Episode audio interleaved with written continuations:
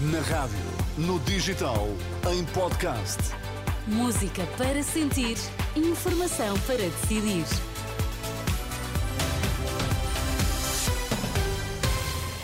Notícias para ouvir agora na Renascença. Vamos saber quais os títulos em destaque nesta edição da meia-noite. Presidente do Benfica pede desculpa aos adeptos pela pesada derrota do clube hoje frente ao, ao, ao Porto. Foram 5-0. Já a seguir vamos ver como anda a campanha. Boa noite. Uma mão cheia de gols. O Benfica perdeu no Dragão por 5-0, uma goleada frente ao Futebol Clube do Porto, numa noite que levou o presidente dos encarnados a pedir desculpa aos adeptos. Pedir desculpas a todos os benfiquistas por esta noite que foge aos pergaminhos do clube, que foge aos objetivos do clube.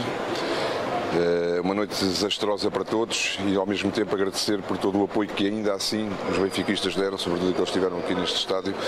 Do primeiro ao último minuto foram incansáveis e nem eles nem ninguém merecia uma derrota desta dimensão e como presidente evidentemente que assume essa responsabilidade. O pedido de desculpas de Rui Costa no final do jogo no Estádio do Dragão, no Porto, o treinador Roger Schmidt considera que foi um desastre o jogo desta noite, assume a responsabilidade da derrota e diz que o tempo agora é de reagir e já na próxima quinta-feira. Para nós é um desastre perder 5-0 contra o Porto, para o clube e para os adeptos, isso é muito claro. Por isso, o que temos de fazer agora é mostrar uma boa reação na próxima quinta-feira. É a única coisa que temos de fazer. Temos de lidar com esta derrota. Sou responsável porque sou o treinador. Eu sou o responsável por tudo, sobretudo quando perdemos jogos. Declarações do treinador do Benfica no final do jogo à Sport TV, do lado dos azuis e brancos. Sérgio Conceição mostrou-se satisfeito com o trabalho dos jogadores.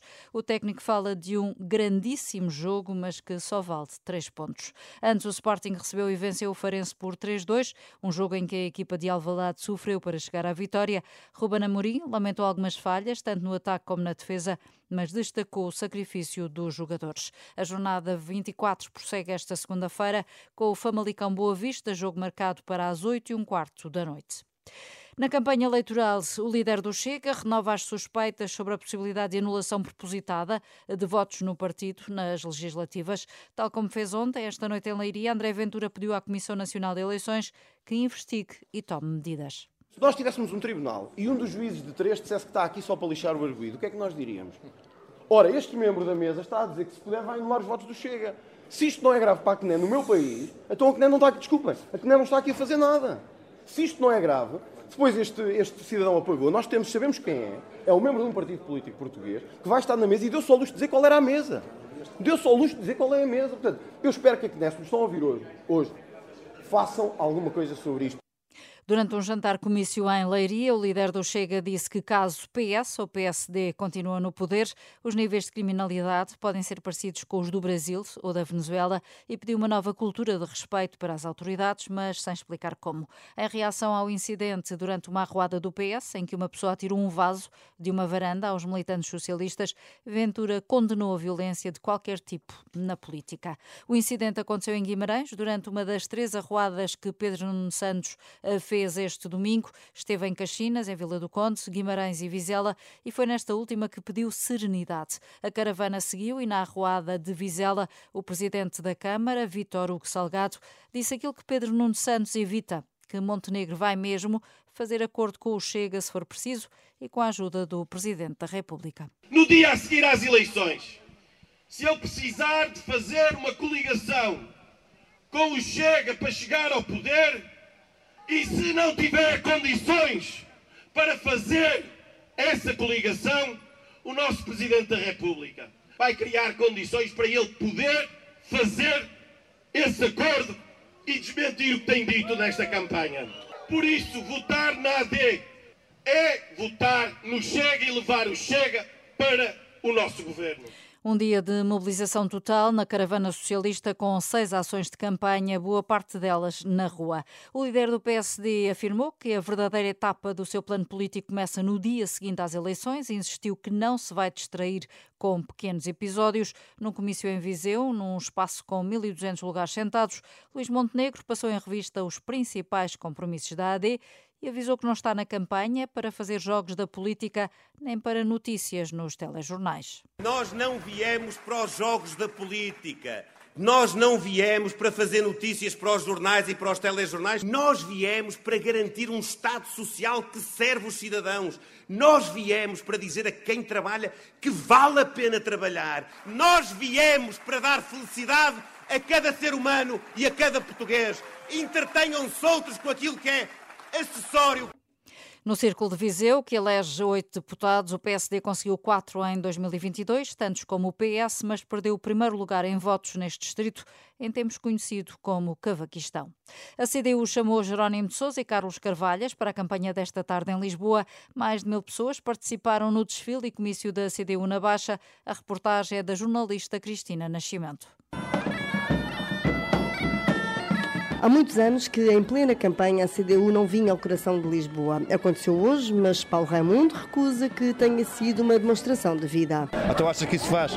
Uma coisa deste tipo faz quem está quase a morrer? Não, só faz coisas deste tipo quem está com vida e com, e com as ganas todas, né? Está aqui, está aqui. Quem também esteve presente foram os antigos secretários-gerais, Carlos Carvalhas e Jerónimo de Souza. E é um orgulho imenso, como devem calcular, ter comigo hoje aqui o meu camarada Jerónimo de Souza e o meu camarada Carlos Carvalhas também está aí. No fim do desfile estava então Jerónimo de Souza, que fez uma apreciação da campanha. Não, a campanha CDU, vamos tem sido interessante, embora acolitada por uma ideia de que vocês já perderam, é vocês uh, correm o risco do desaparecimento, Abril eu sei lá é quantas, quantas rezas e quantas pragas não fizeram e a CDU aqui está. Jerónimo de regresso aos holofotes do PCP, ao lado de Carlos Carvalhas e outras figuras históricas do partido. Catarina Martins entrou pela primeira vez na campanha oficial do Bloco de Esquerda em Lisboa, no maior comício do partido desta campanha. A antiga líder pediu força da esquerda para abanar o barco, num discurso com vários recados ao PS, Isabel Pacheco. Catarina Martins sobe ao palco para deixar um conselho ao PS. É assim que se responde na democracia? Isto está mal, mas se fosse a direita era ainda pior? Que pouquinho, que pouquinho, que miserável, não pode ser. A ex-coordenadora do Bloco pede uma mudança para uma esquerda que realmente faça mexer. O que nós precisamos sim é de força de esquerda para abanar o barco, em nome do povo. Ainda sobre o jogo interrompido de ontem, Catarina Martins lembra António Costa que o jogo esse começou a acabar, mal começou a maioria. O jogo começou a acabar com essa degradação acelerada, com esse bloqueio permanente de não haver solução nem para a escola, nem para a saúde, nem para a habitação, nem para o salário, nem para o trabalho, nem para nada.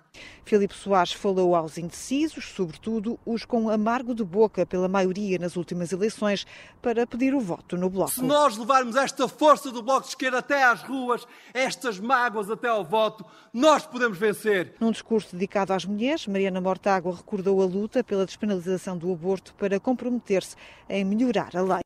Reportagem da jornalista Isabel Pacheco. Nos Estados Unidos, tempestades de neve deixam pelo menos 6 milhões e meio de pessoas em alerta. No estado da Califórnia, mais de 40 mil pessoas ficaram sem energia. O Serviço Meteorológico avisa para o perigo de avalanchas e para esta segunda-feira está previsto um novo agravamento do estado do tempo. Não parecem bem encaminhadas as negociações com vista a uma trégua na faixa de Gaza, que decorrem no Cairo. O Hamas faz depender o acordo de um cessar-fogo permanente da retirada das tropas israelitas e do regresso da população deslocada do sul para o norte da faixa de Gaza.